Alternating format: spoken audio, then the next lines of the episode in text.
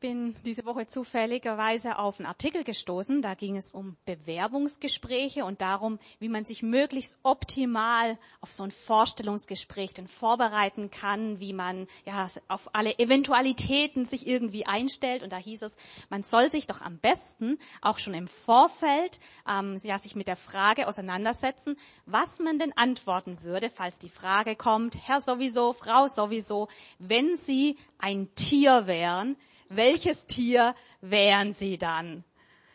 Ja, ich weiß nicht, ob du die Frage schon mal irgendwie gestellt bekommen hast oder dir zufälligerweise darüber schon mal Gedanken gemacht hast. Ich finde sie ziemlich schwierig, die Frage. Mir fällt da irgendwie gar nichts so richtig Gutes ein.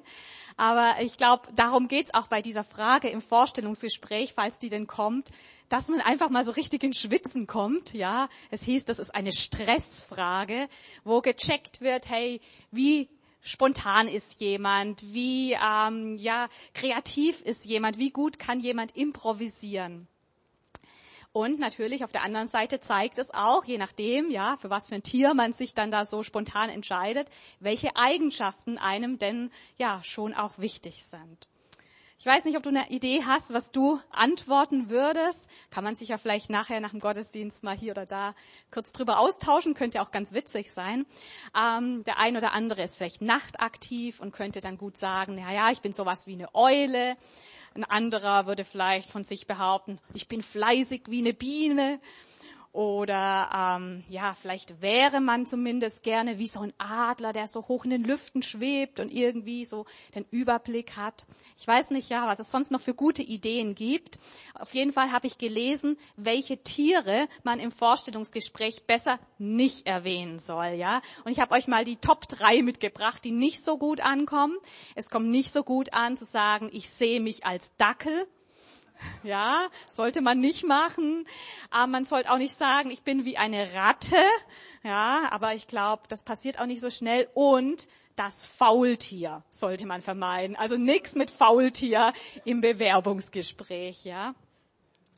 Ich finde es interessant, dass uns auch Jesus mit einem Tier vergleicht. Und ehrlich gesagt, es ist im ersten Moment auch nicht so ganz schmeichelhaft, ja. Du ahnst es schon, es ist heute schon, ja, immer wieder durchgesichert. Jesus vergleicht dich und mich, wir blenden das mal ein, mit einem Schaf, ja. Mit einem Schaf vergleicht Jesus uns. Und wer mag, kann ja seinem Nebensitzer einfach mal ein freundliches Mäh sagen, ja. Wie fühlt sich das an? Tut doch gut, es mal rauszulassen oder dieses Mäh. ja. Ein Schaf also, nix da irgendwie mit starkem Hengst oder irgendwie so einem besonders schönen, eleganten Tier oder ein Tier, das so weit bekannt ist für irgendwie seine Intelligenz oder irgendwie ganz besondere Eigenschaft, sondern du und ich, wir werden einfach, ja, mit so einem Wollschaf verglichen. Und irgendwie, es hat ja schon auch was Süßes an sich, oder? Guckt da ja schon irgendwie niedlich rein. Und Schafe mögen auch seine Vorzüge, ihre Vorzüge haben könnt ja mit den Massots mal ins Gespräch kommen, ja, die so einen Schafhof ähm, in der Verwandtschaft haben. Aber trotzdem denkst du vielleicht, muss es unbedingt ein Schaf sein, mit dem Jesus mich vergleicht?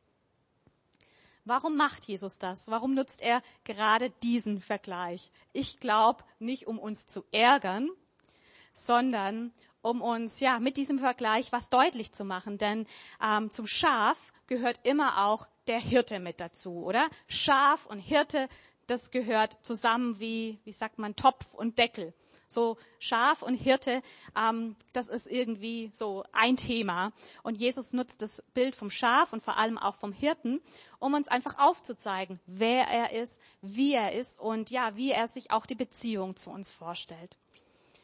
Wir sind gerade unterwegs in einer Predigtreihe, jetzt noch bis Ostern, wo es um die Ich bin-Worte von Jesus geht.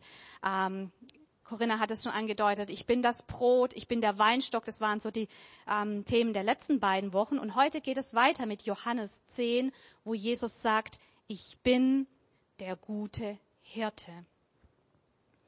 Und diese Ich bin Aussagen von Jesus, die sind wirklich krass, wenn man sich das mal so näher überlegt. Ich meine, wir lesen da so ein bisschen manchmal ja drüber hinweg, ah ja gut, was Jesus das sagt. Aber ich meine, wir sagen, hey, ich kann dir Brot geben. Aber Jesus sagt, ich bin das Brot. Wir sagen vielleicht, ich kenne den Weg. Jesus sagt, ich bin der Weg. Wir sagen, ich weiß, wo die Tür ist. Jesus sagt, ich bin die Tür. Und diese Aussagen, die sind echt heftig. Und ich glaube, anhand von diesen Selbstaussagen von Jesus kann man eigentlich gar nicht zu dem Schluss kommen, ach ja, Jesus war halt einfach ein guter Mensch, einer, der gut gepredigt hat und eine gute Moral hatte, irgendwie vorbildlich gelebt hat und aber halt einfach ein vorbildlicher Mensch war, sondern ein Mensch, der sagt, ich bin die Wahrheit beispielsweise der muss entweder verrückt sein, absoluter Spinner sein. Stellt euch vor, ich stehe hier und sage, ich bin die Wahrheit, ja. Ihr würdet mich hoffentlich hier runterholen, irgendwie gucken, dass ich woanders hinkomme, weil geht gar nicht, total durchgeknallt, ja. Also entweder muss jemand ein absoluter Spinner sein oder tatsächlich mehr sein als einfach nur ein Mensch. Und ich glaube, was dazwischen gibt es gar nicht. Eine andere Möglichkeit gibt es nicht. Und deshalb, als Jesus über sich selbst gesagt hat, ich bin der gute Hirte, da hat das echt auch heftige Reaktionen ausgelöst bei den Menschen damals.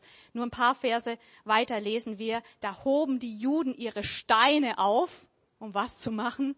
Um ihn zu steinigen. So sehr haben sie sich über diese Worte aufgeregt. So sehr haben sie ja, an dieser Aussage, dass Jesus sagt, ich bin der Hirte, so sehr haben sie daran Anstoß genommen.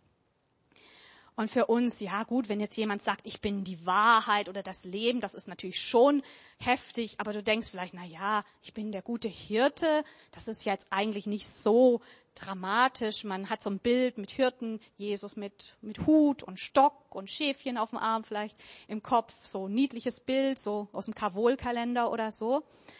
Aber für die Leute damals war das echt ein richtiger Skandal. Es war Gotteslästerung pur, was Jesus da gesagt hat. Denn die Menschen, die Juden, sie kannten das Alte Testament.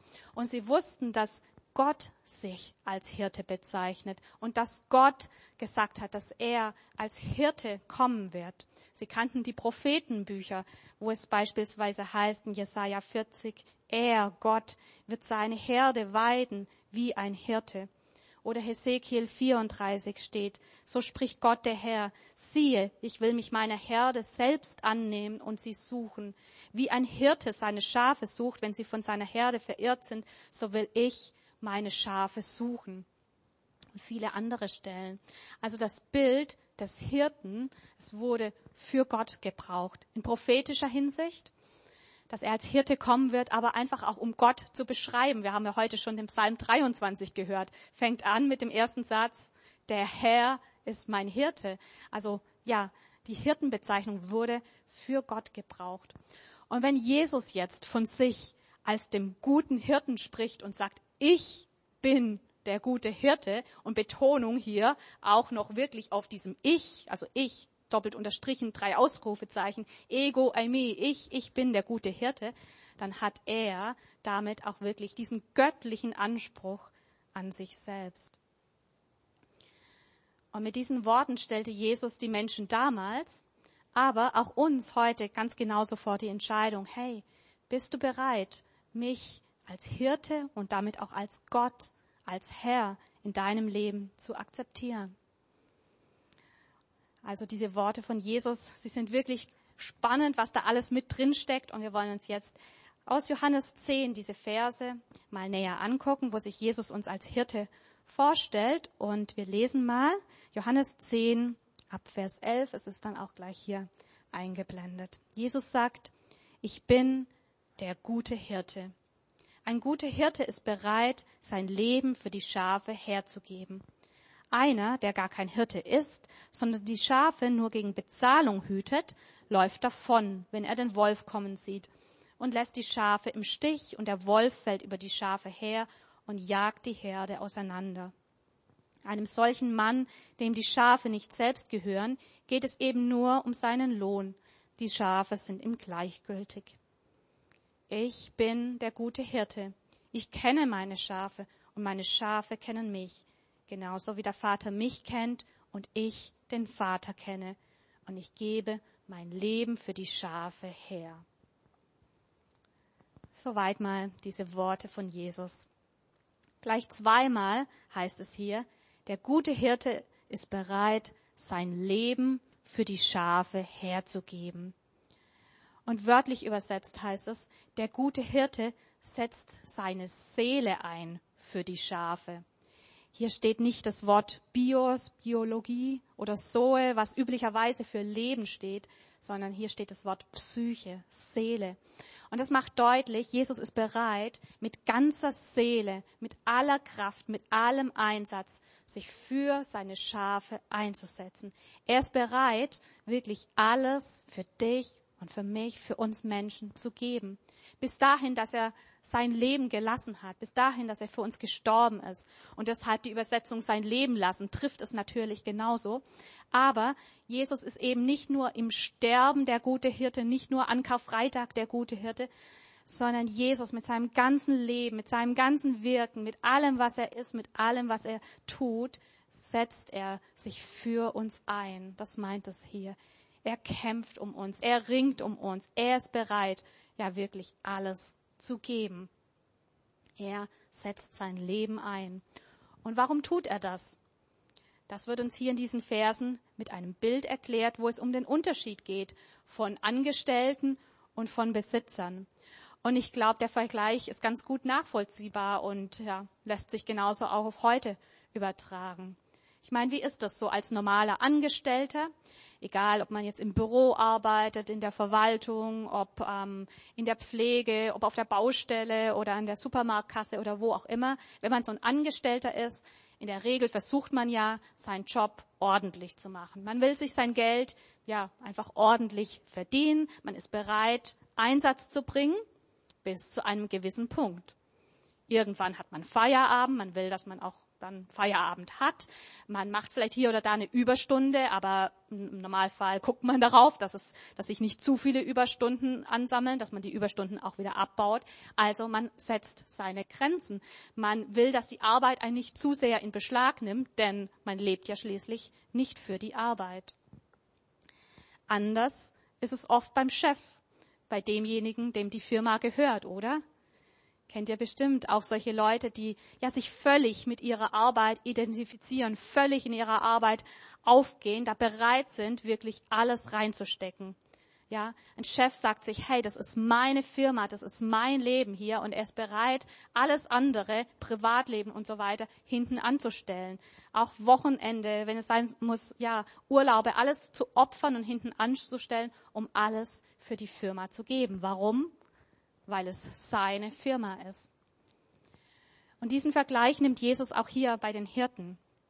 Damals gab es oft Hirten, die als Angestellte gearbeitet haben, die Tagelöhner waren, die ähm, ja diesen Job hatten, die Schafe zu hüten. Und das haben sie gemacht. Die haben ihren Job gemacht, die Hirten. Aber sie waren Angestellte. Und wenn es hart auf hart kam, ja, wenn da wirklich der Wolf kam, dann haben sie natürlich erstmal ähm, sich selbst in Sicherheit gebracht. Ist ja ganz klar. Ähm, hätte ich auch gemacht. Jesus sagt, einer, der gar kein Hirte ist, sondern die Schafe nur gegen Bezahlung hütet, läuft davon, wenn er den Wolf kommen sieht und lässt die Schafe im Stich und der Wolf fällt über die Schafe her und jagt die Herde auseinander. Einem solchen Mann, dem die Schafe nicht selbst gehören, geht es eben nur oder in erster Linie, sagen wir mal, um seinen um seinen Lohn. Und die Schafe sind ihm mehr oder weniger gleichgültig. Anders ist es bei Jesus. Und Jesus sagt, erzählt es so, und, um sich dann ja von diesem Bild, von diesen Tagelöhnern sozusagen abzugrenzen und zu sagen, bei mir ist es nicht so, sondern ich bin anders. Ich bin wirklich der gute Hirte. Und er sieht sich als Eigentümer. Er macht deutlich, ich bin der Besitzer, das ist meine Herde, das ist meine Schafe und drum verhalte ich mich ganz, ganz anders wie die Tagelöhner. Weil es meine Herde ist, weil die Schafe mir gehören, deshalb bin ich bereit, sagt er, ja, für meine Schafe zu kämpfen, sie zu beschützen, ja, wirklich alles für sie zu geben, mich so, wie wir es gelesen haben, mit ganzer Seele, mit ganzem Leben für sie einzusetzen. Ich bin der gute Hirte, sagt Jesus. Hey, und er möchte auch dein und mein guter Hirte sein. Und ich glaube, er fragt dich und mich heute wieder ganz neu, hey, bist du bereit, mich wirklich als deinen Hirten anzunehmen, mich als deinen Hirten anzuerkennen, zu sagen, ja Jesus, du bist der Hirte, ich bin das Schaf, nicht irgendwie andersrum. Du bist der Hirte, ich gehöre dir. Wir können uns dagegen sträuben und denken, na ja, ich brauche doch gar keinen Hirten, ich komme doch schon selber ganz gut klar, ich weiß doch selber, wo der Weg lang geht. Ich mache lieber mein eigenes Ding, lass mir, mir, mir da nicht so reinreden. Wir können vom Hirten weglaufen, wir können nach rechts gehen, wenn der Hirte nach links führt, es selber besser wissen, Angst haben, wir könnten irgendwas verpassen. Aber wäre das wirklich schlau von so einem Schaf zu sagen, ich brauche keinen Hirten, ich will keinen Hirten? Lass uns doch das Schaf nochmal einblenden. Es hat so nett uns angeguckt. Ich habe gelesen, ein Schaf kann nicht besonders scharf sehen. Es mampft einfach mehr oder weniger das Gras, das da vor einem ist, das, das isst er auf, aber es sieht nicht, was es da weiter hinten, ein Stück weiter hinten noch anderes gibt, was es da vielleicht für noch saftigere Wiesen gibt, für noch frischeres Wasser gibt. Von alleine hat es nicht den Überblick, ähm, was da hinten liegt. Es bleibt einfach da, wo es ist und es sieht einfach das um sich herum. Und wie gut ist es doch deshalb für ein Schaf, einen Hirten zu haben, der wirklich Überblick hat, der Weitblick hat, der Orientierung hat, der weiterführen kann, da wo man selbst sonst am Platz einfach feststecken würde. Wie gut ist es doch für so ein Schaf, einen Hirten zu haben, der ihm vorangeht, der es leitet, der es an gute Plätze bringt. Ein Schaf ist auch sehr verletzlich und schutzlos. Schafe haben ja keine Waffen wie weiß ich nicht, Krallen oder ähm, scharfe Zähne, sehe ich hier auch nicht, kein Stachel oder irgendwas und ja, nicht mal die Hörner bei den männlichen Schafen taugen wahrscheinlich sehr viel, um wirklich sich letztlich zu schützen und Feinde abzuwehren. Und wie gut ist es für so ein Schaf, einen Hirten an der Seite zu haben, der stark ist, der es beschützen kann, der es verteidigen kann. Jesus bietet uns an, unser guter Hirte zu sein. Da, wo auch uns so manches Mal der Überblick fehlt, wo auch wir an unsere Grenzen kommen, wo auch wir eigentlich so den Umständen irgendwie ausgeliefert wären, da sagt er, hey, ich bin der gute Hirte und ich bin da für dich, ich sorge für dich, ich leite dich, ich schütze dich, ich kämpfe für dich. Hey, wie genial ist das? Ein guter Hirte ist doch echt das Beste, was so einem Schaf passieren kann, oder? Ein Hirte, der es absolut gut mit dem meint. Und ich bin mir so sicher, Jesus ist auch genauso das Beste, was dir und mir und jedem Menschen passieren kann. Jemand an der Seite zu haben, der es durch und durch gut mit einem meint, der das Beste für einen im Sinn hat, und Jesus sagt, hey, ich habe wirklich das Beste für dich im Sinn. Johannes 10, Vers 10, man kann es sich leicht merken, 10, 10. Johannes 10, Vers 10, direkt der Vers, bevor es hier um die Schafe geht, sagt Jesus, ich bin gekommen, um ihnen Leben im Überfluss zu geben. Leben in ganzer Fülle, das ist das, was Jesus, was der Hirte für uns im Sinn hat.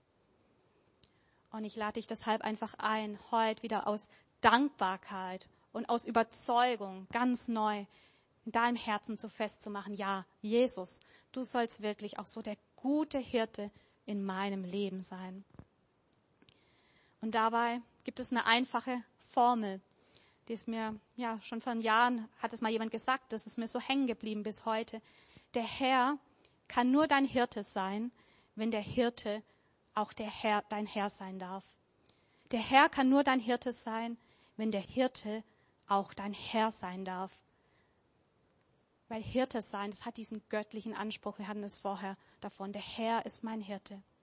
Und deshalb lass Jesus, den Hirten, wirklich auch den Herrn in deinem Leben sein. Folge ihm nach. Nicht irgendwie aus Pflichtbewusstsein raus, aus dem Leistungsding heraus, was man als Christ alles tun sollte und lassen müsste und so weiter, sondern wirklich aus einem inneren Überzeugtsein heraus, hey, ich habe einen guten Hirten. Jesus ist das Beste, was mir passieren konnte. Es ist das Beste, was es gibt, mit Jesus unterwegs zu sein. Er soll mein Herr sein. Ihm will ich folgen. Ich glaube, das ist so gut, sich dieses, ja, diese Entscheidung wieder neu auch festzumachen. Und wir lesen nochmal zwei Verse weiter. Da leitet Jesus nämlich diese Worte wieder ein, nochmal mit diesen Worten. Er ähm, wiederholt es nochmal und betont es nochmal. Ich bin der gute Hirte, Vers 14. Und dann zeigt er noch einen weiteren Aspekt auf, der ihn als den guten Hirten ausmacht. Ich bin der gute Hirte. Ich kenne meine Schafe und meine Schafe kennen mich. Genauso wie der Vater mich kennt und ich den Vater kenne. Und ich gebe mein Leben für die Schafe her. Jesus ist ein Hirte, der seine Schafe kennt. Und es heißt in der Bibel, er kennt jedes einzelne seiner Schafe mit Namen. Und er ruft sie bei Namen. Das steht auch in diesem Kapitel. Jesus ruft seine Schafe beim Namen. Hey, der Feind, der ruft uns immer bei unseren Sünden, bei dem, was wir nicht auf die Reihe kriegen, bei dem, wo wir schlecht sind, bei dem, wo wir es vermasselt haben. Guck nur her, was, was du hier und da nicht, nicht hingekriegt hast und wo du versagt hast und wo du nicht genügst. Das schreit der Feind hinaus. Das ruft der Feind aus. Aber Jesus, er ruft uns bei unserem Namen. Als guter Hirte geht es ihm um Beziehung um Vertrautsein, um gegenseitiges Kennen. Ich kenne meine Schafe und meine Schafe kennen mich. Und ich finde es so krass, man kann sich das irgendwie gar nicht richtig vorstellen, wie das aussehen soll, was er für einen Vergleich hernimmt für dieses gegenseitige Kennen. Er sagt nämlich, dass er uns so kennt, wie der Vater mich kennt und ich den Vater kenne. Und ich meine, Jesus und der Vater, das ist schon krass, weil das ist eine absolute Einheit, unzertrennlich. Und in so einer tiefen Verbundenheit und Einheit sieht sich auch Jesus als der Hirte mit seinen Schafen. Unzertrennlich, eins. Und nimm das wirklich als so einen Zuspruch, weil manchmal fühlt es sich ja so an, dass Jesus weit weg ist und ja, man irgendwie ähm, nicht so nah an ihm dran ist und so. Aber Jesus sagt das, ich kenne meine Schafe, meine Schafe kennen mich genauso wie der Vater mich kennt und ich den Vater kenne. In so einer tiefen Einheit und Verbundenheit sieht sich Jesus mit uns. Und er spricht in diesem Kapitel noch öfter über das Kennen. Und Kennen wird dann auch damit in Zusammenhang gebracht, dass weil wir den Hirten kennen, wir auch seine Stimme hören. Vers 27 zum Beispiel, meine Schafe hören auf meine Stimme, sagt Jesus. Ich kenne sie und sie folgen mir. Schafe sind Tiere, die sehr gut hören können. Mit dem Sehen haben wir ja vorher gehabt, ist es mit dem Scharfsehen und Weitsehen und so, ist es so eine Sache, aber hören können sie wirklich gut. Das ist so ein Merkmal von ihnen und ähm, deshalb hatten wohl die Hirten auch unter anderem den Hirtenstab, den haben sie zu verschiedenen Zwecken eingesetzt, aber auch, damit sie da mal, wenn die Schafe den Hirten nicht sehen können, ähm, damit der Hirte einfach auf den Boden klopfen kann oder an Felsen hauen kann oder so und dass die Schafe den Hirten hören können und hören können, wo er ist. Und Schafe also ähm, können auch die Stimme von einem Hirten erkennen, heißt es, und die Stimme vom Hirten auch von anderen Stimmen unterscheiden. Und ich habe euch einen ganz kurzen Clip mitgebracht, ähm, den ich einfach total cool finde. Und zwar wurde für ähm, eine Predigt, wo es auch um Jesus als einen Hirten ging, wurde so ein kleines Experiment gemacht, wie Schafe, also echte Schafe, auf unterschiedliche Stimmen reagieren. Und es ist nur ganz kurz, darum erkläre ich es kurz, dass man es bewusst irgendwie wahrnimmt und sich anguckt. Da ist eine Schafherde und dann sind da Menschen, die versucht haben, diese Schafe durch ihre Stimmen, durch das Rufen anzulocken. Aber ihr werdet gleich sehen, wie stark das die Schafe interessiert hat. Hm? Und dann kommt der Hirte und das gucken wir uns jetzt einfach mal kurz an.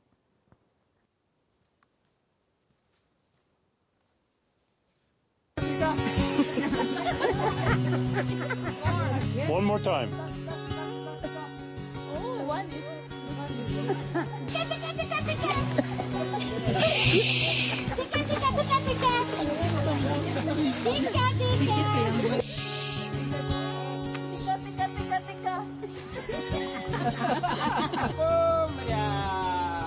Look at them, look at them.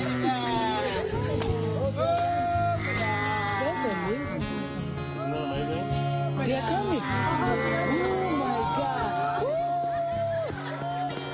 Oh.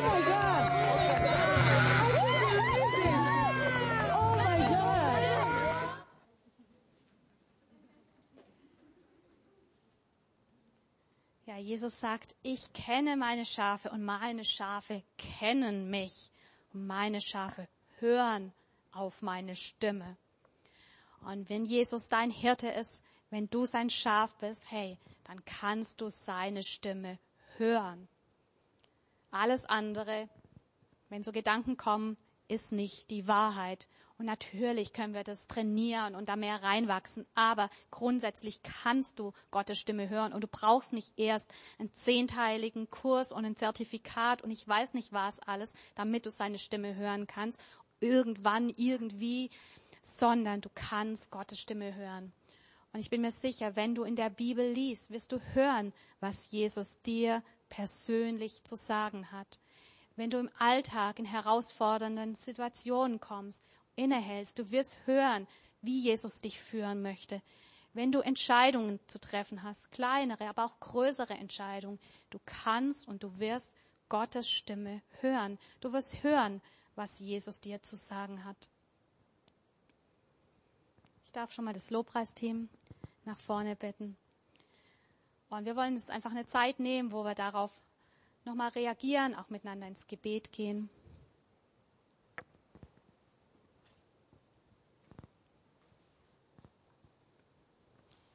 Jesus stellt sich uns als der gute Hirte vor. Darum ging es heute in diesem Ich bin Wort. Ich bin der gute Hirte und hey, er bietet dir an, auch dein guter Hirte zu sein.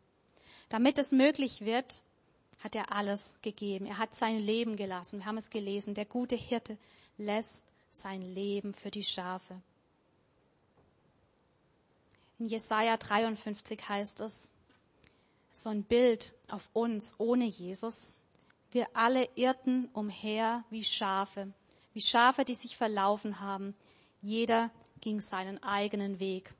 So sieht Gott uns ohne Hirten. Wir sind am Umherirren, sind verloren, wie Schafe ohne Orientierung. Aber die Verse gehen weiter in Jesaja 53 und sie sprechen prophetisch über Jesus, über Jesus, der sich völlig mit uns identifiziert hat, der ein Opferlamm wurde, der selber Schaf wurde, ja, der am Kreuz alles auf sich genommen hat. Da heißt es, der Herr aber lud all unsere Schuld auf ihn. Er wurde misshandelt, aber er duldete es ohne ein Wort. Er war stumm wie ein Lamm, das man zur Schlachtung führt, und wie ein Schaf, das sich nicht wehrt, wenn es geschoren wird, hat er alles widerspruchslos ertragen. Am Kreuz hat Jesus all unsere Schuld auf sich genommen. Er hat alles aus dem Weg geräumt, damit wir in Beziehung mit ihm kommen können, in diese Einheit, in dieses ja, gegenseitige Kennen hineinkommen können. Und egal wo du stehst, du kannst es heute, morgen für dich in Anspruch nehmen, dass Jesus am Kreuz alles für dich gegeben hat, dass er für deine Schuld bezahlt hat. Du kannst es in Anspruch nehmen, einfach indem du sagst, ja, Jesus, ich möchte, dass du mein Hirte bist. Ich will dir gehören. Ich will zu deiner Herde gehören. Ich will, dass du der Herr in meinem Leben bist. Ich will dir folgen. Wenn du diese Entscheidung heute treffen möchtest, dann mach das doch jetzt innerlich wirklich in deinem Herzen fest. Sag das Jesus jetzt in diesem Augenblick, Jesus, ich lade dich in mein Leben ein. Du sollst der Herr, du sollst der Hirte für mich sein. Mach das fest und ich ermutige dich, rede mit jemand anderem drüber, auch nach dem Gottesdienst gleich, der schon mit Jesus unterwegs ist, dass ihr da nochmal gemeinsam beten könnt und das auch nochmal miteinander festmachen könnt. Auch das Aussprechen, das ja, gemeinsame oder laute Bekenntnis hat da einfach nochmal Kraft. Es ist so, so stark, so segensreich, wenn du wirklich Jesus zum Hirten in deinem Leben machst. Und wenn Jesus dein Hirte ist, dann bist du bei ihm nicht nur irgendeine Nummer, Schäfchen, Nummer so und so, sondern er kennt dich beim Namen. Er ruft dich beim Namen und er sagt, du wirst seine Stimme hören. Und triff doch noch mal ganz neu auch heute die Entscheidung, ja, Jesus, ich will auch wirklich auf deine Stimme hören. Ich will mich von dir leiten lassen. Ich glaube, manches Mal interessiert es uns gar nicht so ganz richtig, was Jesus uns eigentlich zu sagen hat. Wir wollen es vielleicht in manchen Bereichen gar nicht so ganz genau wissen. Es könnte uns ja einengen. Es könnte vielleicht ein unbequemer Weg sein. Aber hey, Jesus ist der gute Hirte. Und vertrau ihm da einfach, dass er alles, was er dir sagen wird, dass es zu deinem Besten dient, dass er es durch und durch gut mit dir meint, dass er gekommen ist, um dir Leben in Fülle wirklich zu bringen. Und mach das fest, ja Jesus, ich will auf dich hören und ich will dir folgen. Ich will in deiner Nähe sein. Ich will wirklich die Wege gehen, die du mir zeigst. Hey, darauf liegt so viel Segen und darin liegt auch so viel Bewahrung. Es ist das Beste, was wir tun können, ja wirklich nah am Hirten dran zu sein, mit dem Hirten, mit Jesus unterwegs zu sein. Und lass uns doch jetzt auch noch beten für die Menschen, die uns am Herzen liegen, die wir vor Augen haben, wo wir wissen, hey, sie gehören noch nicht zu dieser Herde Gottes. Sie haben noch nicht Jesus als Hirten in ihrem Leben ja kennengelernt. Ich glaube, jeder hat hier Menschen ja auf dem Herzen aus der Familie, der Verwandtschaft, dem Bekanntenkreis, der Arbeit. Ja, Menschen, die wie Schafe umherirren, ja, wirklich auf der Suche sind und Jesus noch nicht gefunden haben.